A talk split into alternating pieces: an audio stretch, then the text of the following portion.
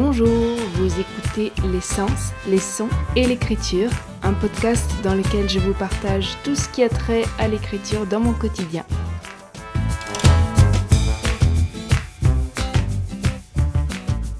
Mon projet pour le moment est d'écrire un polar. Euh, je pense qu'on peut arrêter de dire euh, avant le 31 août. je suis bien consciente que ça n'arrivera probablement pas. Nous trafiquons de notre dignité. Nous jetons nos valises dans le visage de l'espace. Dans les astringences du temps, nous devenons devant ce sexe hermaphrodite les débauchés maudits du désir éternel. À toi, Paul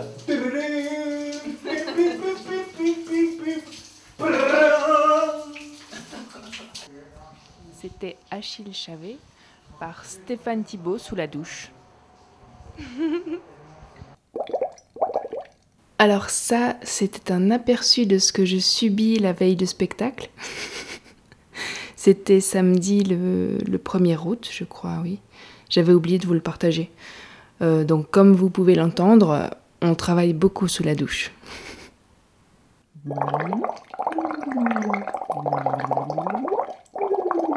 Je voulais apporter quelques précisions par rapport à ce que je disais dans l'épisode précédent parce que je sais pas si c'est très clair en fait cette histoire de but et de deadline.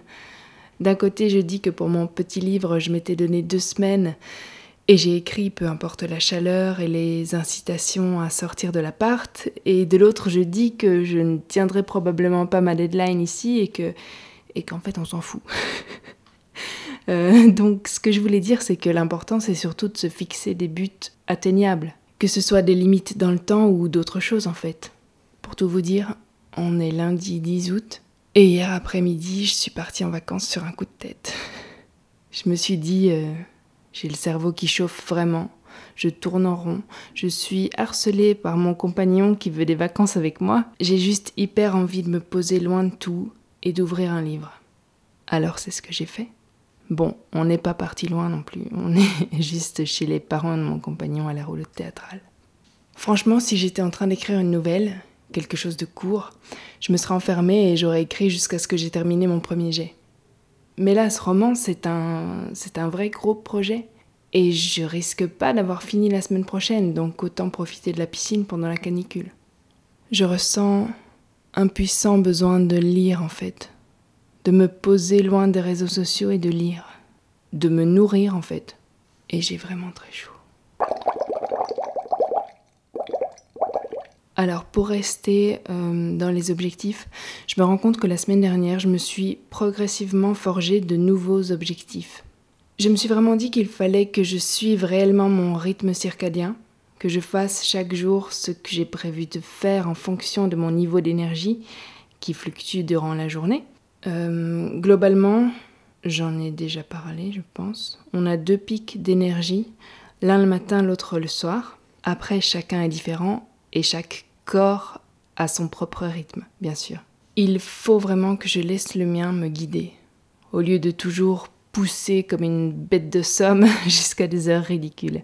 Et ensuite, l'épisode d'Elodie dans son laboratoire d'écriture, euh, jeudi 6 août, dans lequel elle parlait concrètement du fait de vouloir ralentir, d'écouter son corps. En écoutant cet épisode, j'ai eu comme une révélation, euh, qui n'était pas seulement liée à ce qu'elle disait. Ça fait un moment déjà que je cherche mon rythme, le rythme qui me permettrait de tout faire sans la frustration ressentie quand je délaisse une activité qui me fait du bien parce que j'ai pas le temps ou parce que je cours après le temps sans cesse. Bon, il existe une solution qui, est de se lever très tôt, mais pour moi, ça implique un décalage strict de mon horaire de sommeil.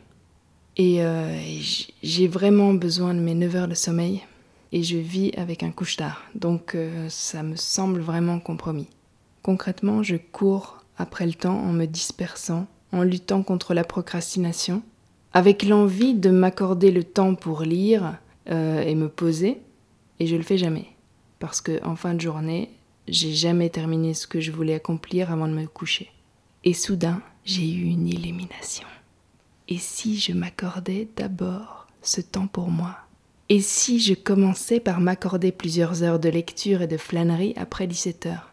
Peut-être que le lendemain matin, j'aurais moins de mal à m'y mettre, puisque mon esprit se serait désencombré la veille au soir. Peut-être que si je commençais par tout arrêter dès 17 heures chaque jour, le reste suivrait. Bon voilà, c'est une piste donc euh, à creuser. En plus, le lendemain, le 7 août, j'ai écouté le dernier épisode du podcast J'écris donc je suis d'Émilie et ça n'a fait que confirmer que moi aussi j'avais besoin de ralentir. En fait, je pensais pas avoir vraiment ce besoin-là parce que je suis fondamentalement quelqu'un de très lent. Vous commencez à le savoir. Mais en fait, faire les choses lentement, ça ne veut pas dire qu'on n'a pas besoin de pause. À part ça, j'ai pas encore réévalué vraiment mon objectif du 31 août. Je sais bien que je parviendrai pas à achever mon premier jet euh, pour cette date. Je me fixerai sans doute une nouvelle deadline quand le temps sera venu. Pour l'instant, je j'en ressens pas le besoin.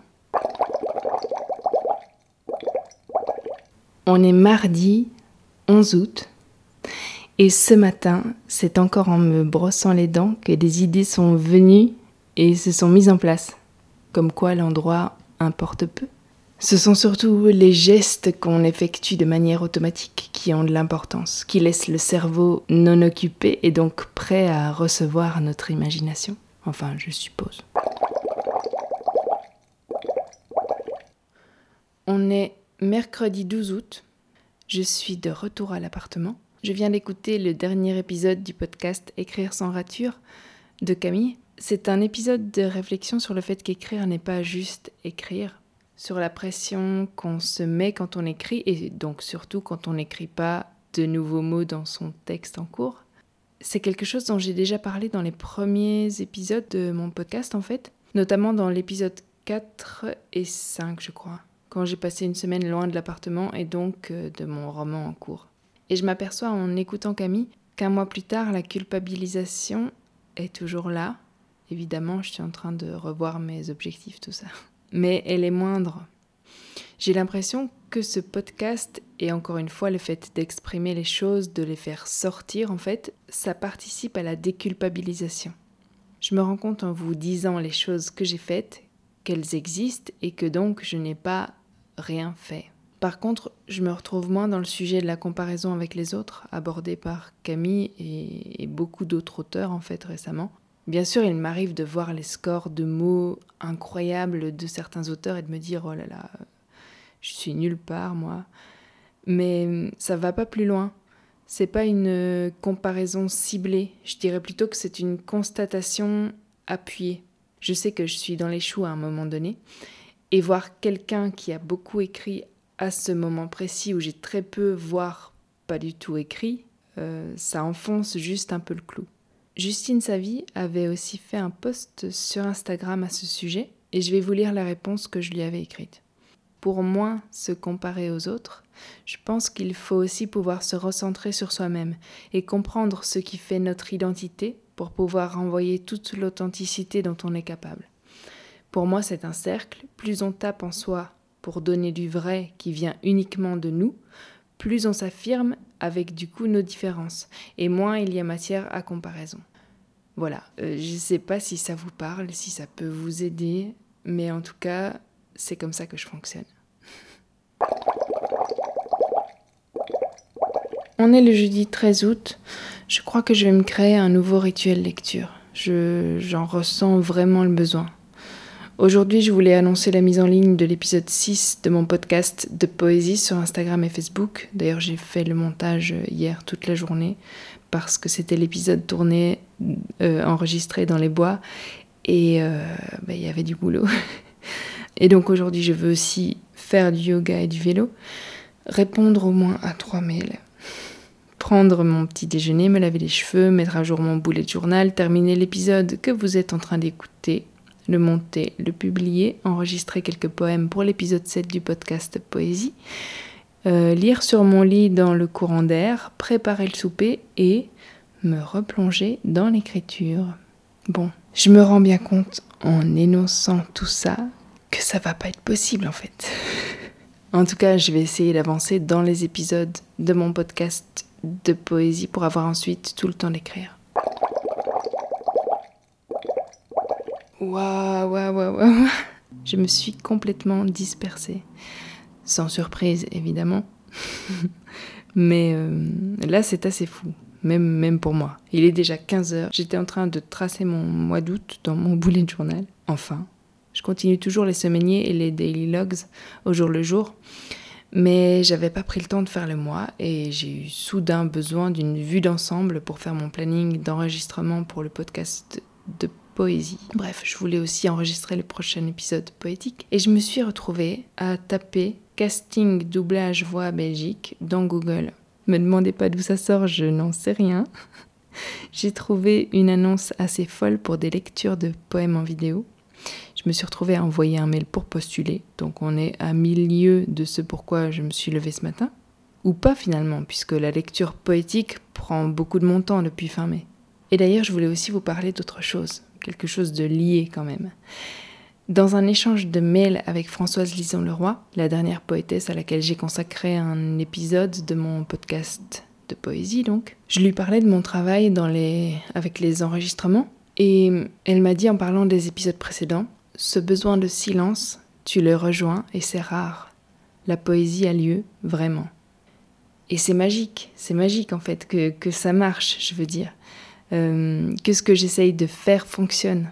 Parce que oui, c'est mon but. Mon but est de laisser les, les textes prendre toute la place. J'avais vraiment envie qu'on entende ces poèmes et pour entendre, oui, il faut du silence. Il faut donner de l'espace à l'auditeur pour qu'il puisse se sentir invité, se mettre à l'aise et vraiment goûter chaque mot. Et en fait, je vous parle de ça parce que je pense que dans l'écriture, c'est la même chose. Il faut laisser la place aux mots qui importent. Ça rejoint un peu ce que dit Stephen King dans son livre euh, Écriture, mémoire d'un métier, à propos des mots à enlever, du fait que la réécriture sert aussi à enlever tout ce qui n'est pas l'histoire. Mais pour moi, c'est plus que ça encore. Je dirais que hum, qu'il faut laisser respirer les mots. Ça ne veut pas dire que toutes les phrases doivent être courtes et qu'on doit enlever tous les adverbes ou je ne sais quoi, mais simplement garder l'essentiel et le creuser sans le dénaturer.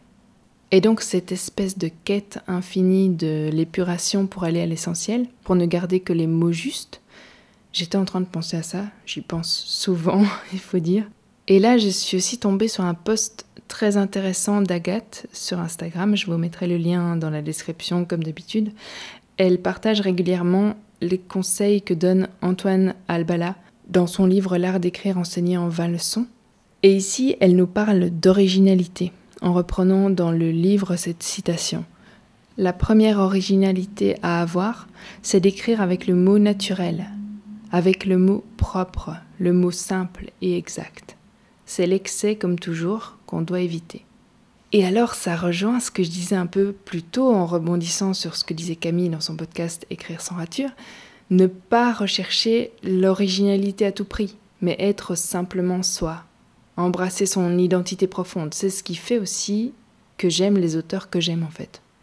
Et alors, ça me fait penser aussi à l'auteur Florent Oiseau, qui disait dans le podcast La Quille qu'il ne lisait pas beaucoup de romans français contemporains parce que pour lui, tout se ressemblait, tout le monde parlait des mêmes sujets et de la même façon. Et j'ai cette impression d'uniformité moi aussi. Et au final, je me demande si ce n'est pas le fait d'écrire pour une cible qui est en cause. J'ai parfois l'impression que la machine est cassée quand je vois des auteurs euh, installés, entre guillemets, qui écrivent pour leurs lecteurs parce qu'il y a une attente des lecteurs ou parce que les auteurs se sont pris au jeu des lecteurs qui aiment ce qu'ils écrivent ça a un côté piège pour moi. J'ai l'impression que ça contribue à faire de la littérature contemporaine un gros tas bien homogène. C'est pas que tout devient mauvais, mais tout se rejoint pour aller dans la même direction. Je ressens une sorte d'appauvrissement parce qu'il y a toujours les mêmes thèmes qui reviennent, de sorte qu'on sait très bien ce qu'il faut faire pour passer à la télé et dans quelle émission par exemple. Mais en même temps, si on pousse le questionnement plus loin, est-ce que tout n'a pas déjà été écrit de toute façon? La seule chose qui sera toujours unique, c'est notre façon à nous de parler d'un thème. Personne ne peut le faire comme quelqu'un d'autre s'il le fait vraiment avec ses tripes. J'en suis vraiment, j'en suis convaincue. Même s'il y a toujours des êtres qui se ressemblent, qui voient les choses de la même façon et qui se rejoindront donc dans la façon de l'exprimer parfois, si on puise dans notre propre puits, on peut faire quelque chose qui n'a jamais été fait et qui sera peut-être beau et stimulant par sa différence. Désolée pour tout ce jeu de ping-pong bourré de références. je, bouillonne et toutes mes pensées se font écho. En plus, il fait encore 32 degrés dans l'appartement. Pour que je me calme, mon cerveau va cramer là. Bon, je crois que je vais terminer cet épisode ici, même si j'ai encore plein de choses à vous dire. Je vous souhaite comme d'habitude une bonne journée, une bonne soirée, une bonne nuit et à bientôt